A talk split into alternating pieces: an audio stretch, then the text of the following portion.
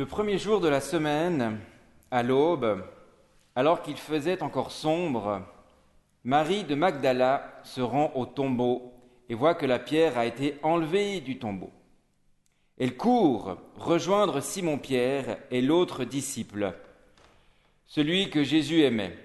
Elle leur dit, On a enlevé du tombeau le Seigneur et nous ne savons pas où on l'a mis. Alors Pierre sortit, ainsi que l'autre disciple, et ils allèrent au tombeau. Ils couraient tous les deux ensemble, mais l'autre disciple courut plus vite que Pierre et arriva le premier au tombeau. Il se pencha et voit les bandelettes qui étaient posées là. Toutefois, il n'entra pas. Arrive à son tour Simon-Pierre qui le suivait. Il entre dans le tombeau et considère les bandelettes posées là. Aussi, il y a le linge qui avait recouvert la tête. Celui-ci n'avait pas été déposé avec les bandelettes, mais il était roulé à part, dans un autre endroit. C'est alors que l'autre disciple, celui qui était arrivé le premier, entra à son tour de dans le tombeau. Il vit et il crut.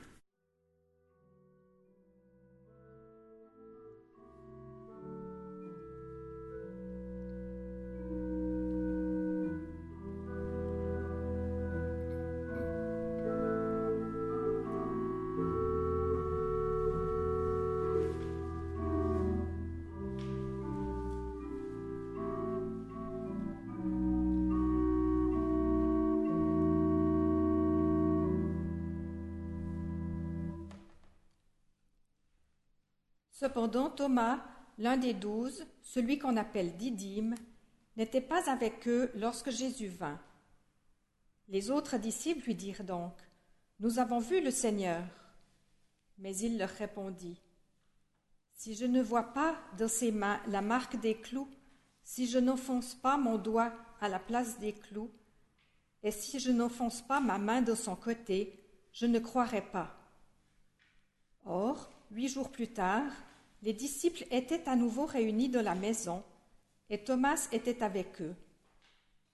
Jésus vint, toute porte verrouillée, il se tint au milieu d'eux et leur dit La paix soit avec vous. Ensuite il dit à Thomas Avance ton doigt ici et regarde mes mains. Avance ta main et enfonce-la de mon côté. Cesse d'être incrédule et deviens un homme de foi. Thomas lui répondit, Mon Seigneur est mon Dieu. Jésus lui dit, Parce que tu m'as vu, tu as cru. Bienheureux ceux qui, sans avoir vu, ont cru.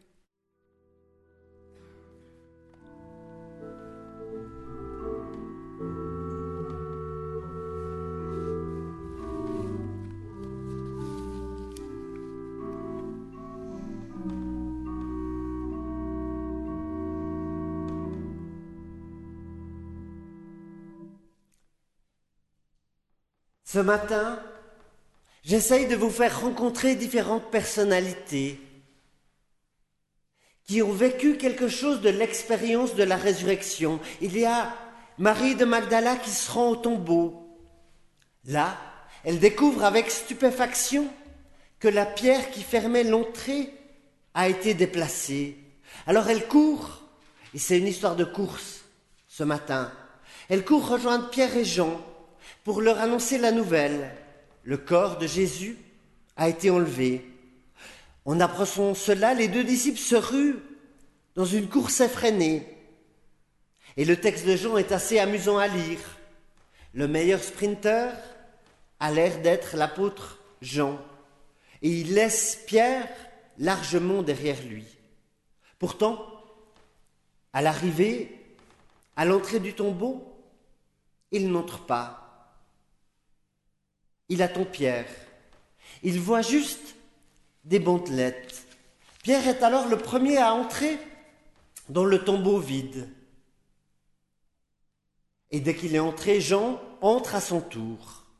Le texte, si vous êtes attentif, ne mentionne pas la réaction de Pierre. On ne sait pas ce qu'il a dit ou ce qu'il a pensé de ce tombeau vide, mais juste celle de Jean il est dit, En entrant dans le tombeau vide, Jean vit et il crut. On peut se demander alors, qu'est-ce que Jean a vu? Ou plutôt, qu'est-ce qu'il a mieux vu ou mieux compris que Pierre? Car ce dernier, bien qu'ayant vu le même tombeau, ne semble pas avoir réalisé que le Christ est ressuscité. La suite du texte, en effet, déclare, en parlant des disciples, en effet, ils n'avaient pas encore compris l'écriture selon laquelle Jésus devait se relever d'entre les morts. Pierre et Jean ont vu la même chose. Mais Jean a cru juste en voyant quelques bandelettes et un linge plié.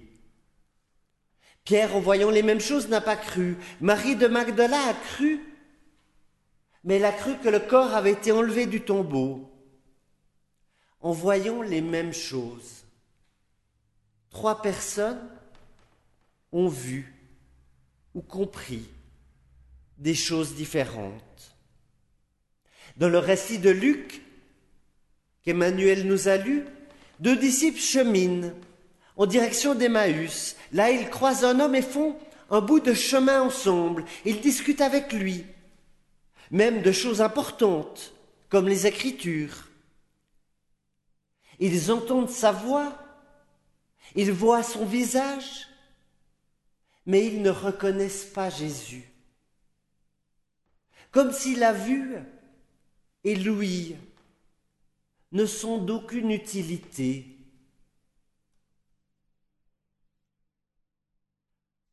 Si pour Jean, l'absence, le vide a suffi, pour Pierre, ça n'a pas suffi, cette absence et ce vide. Pour les deux disciples, cheminant sur Emmaüs, même la présence, même la voix, même le visage ne suffisent pas à reconnaître le Christ.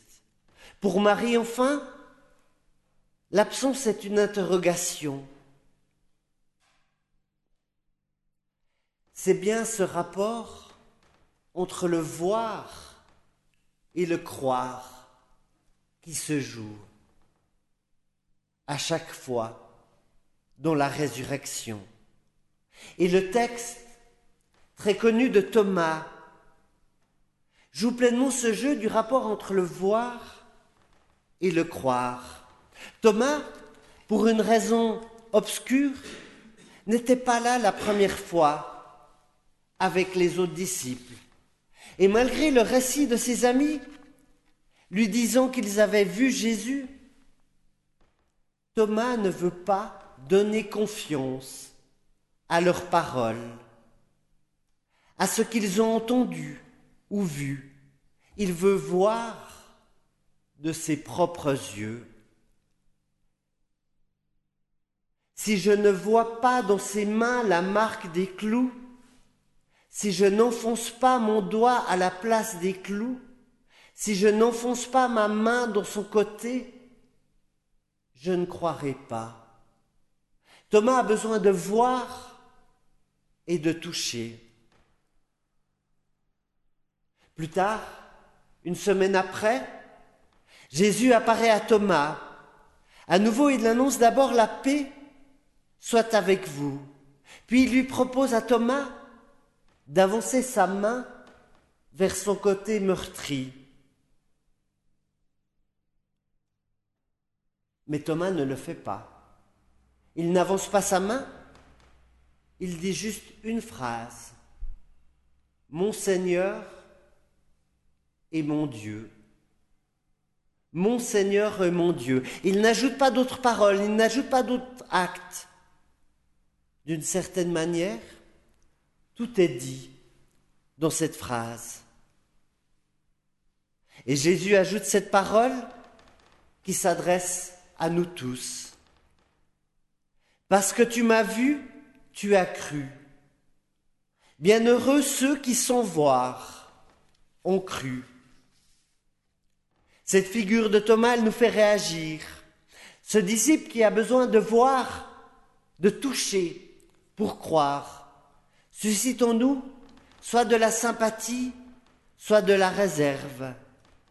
D'une certaine manière, on pourrait dire que c'est une réaction moderne face à la foi. On a besoin de voir pour croire. On a besoin de preuves. Finalement, n'est réel que ce que j'ai perçu, que ce qui est observable. En cela, Thomas est un contemporain. Les affirmations des autres disciples ne lui suffisent pas. Ces affirmations, elles partent d'une réalité qui n'est pas visible, tangible pour lui, qu'il n'a pas expérimentée. Pour d'autres, Thomas est plutôt un contre-modèle, ou plutôt une opposition, si on fait l'opposition avec Jean. Jean a vu le vide, ou différemment dit, il n'a rien vu, et il a cru.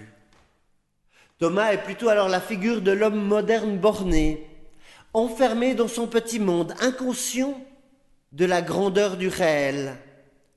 Cette grandeur du réel, elle déborde nos perceptions. Thomas est ce sceptique fermé à l'expérience spirituelle et religieuse, l'incrédule de service, qui fait mieux ressortir la valeur de la foi. Mais j'ai envie de dire, pauvre Thomas, il a un peu le dos large pour porter nos revendications et nos critiques. Dans ce texte qu'on a lu ce matin, il n'est pas mentionné qu'il touche Jésus. Sa seule intervention en voyant Jésus, c'est une confession de foi.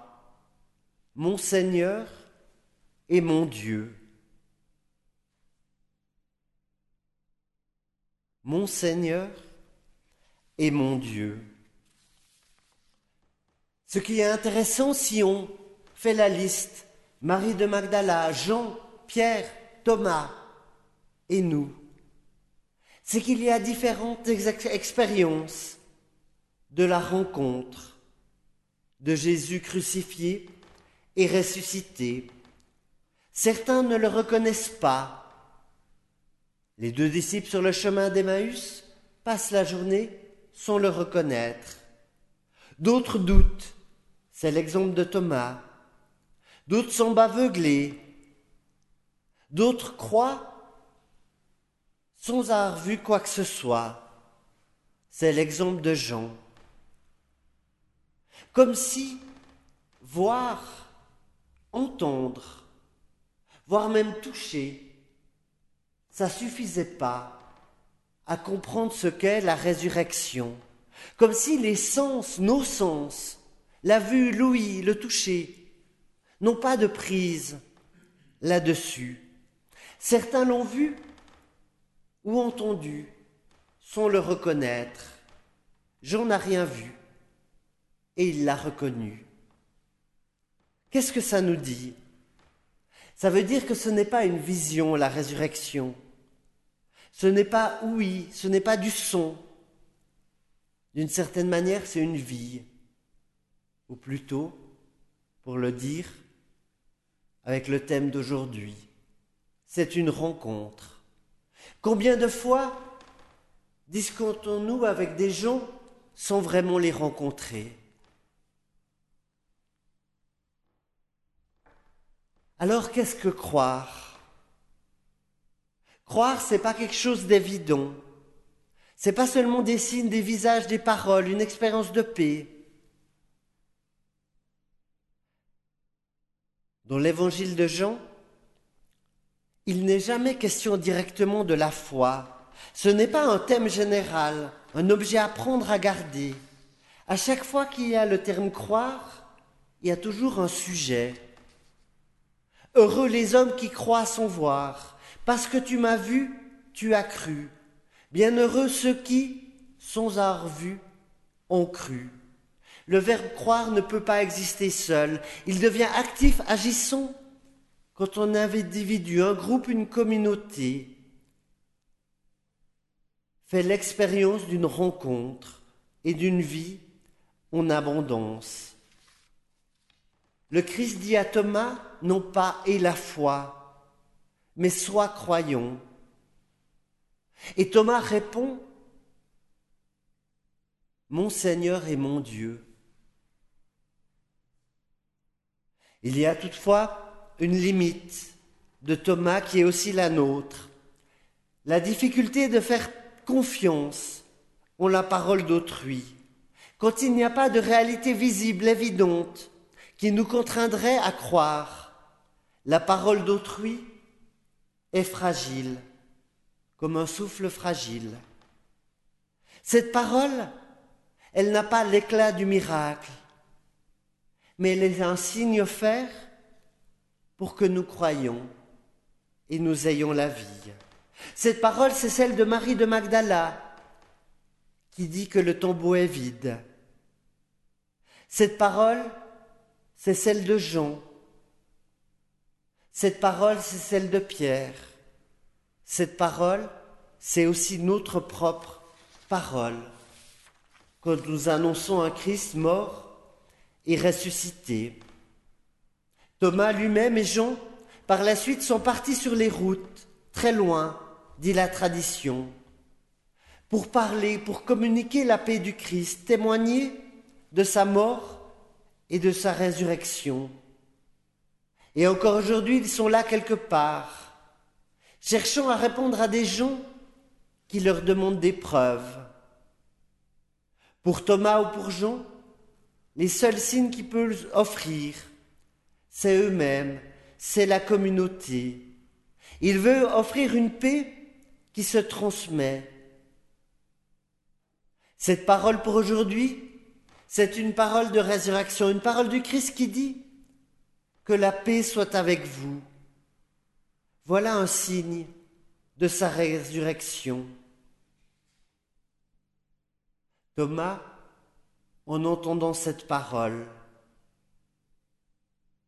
réplique avec sa foi, Mon Seigneur et mon Dieu. Et je terminerai par cette interrogation. Ces deux disciples sur le chemin d'Emmaüs. Qu'ont-ils raté en ne reconnaissant pas Jésus? Combien de fois avons-nous, nous-mêmes, cheminé avec nos frères et nos sœurs sans reconnaître chez eux le visage du Christ Combien de fois cheminerons-nous encore à côté de nos frères et de nos sœurs sans reconnaître en eux le visage du Christ? Amen.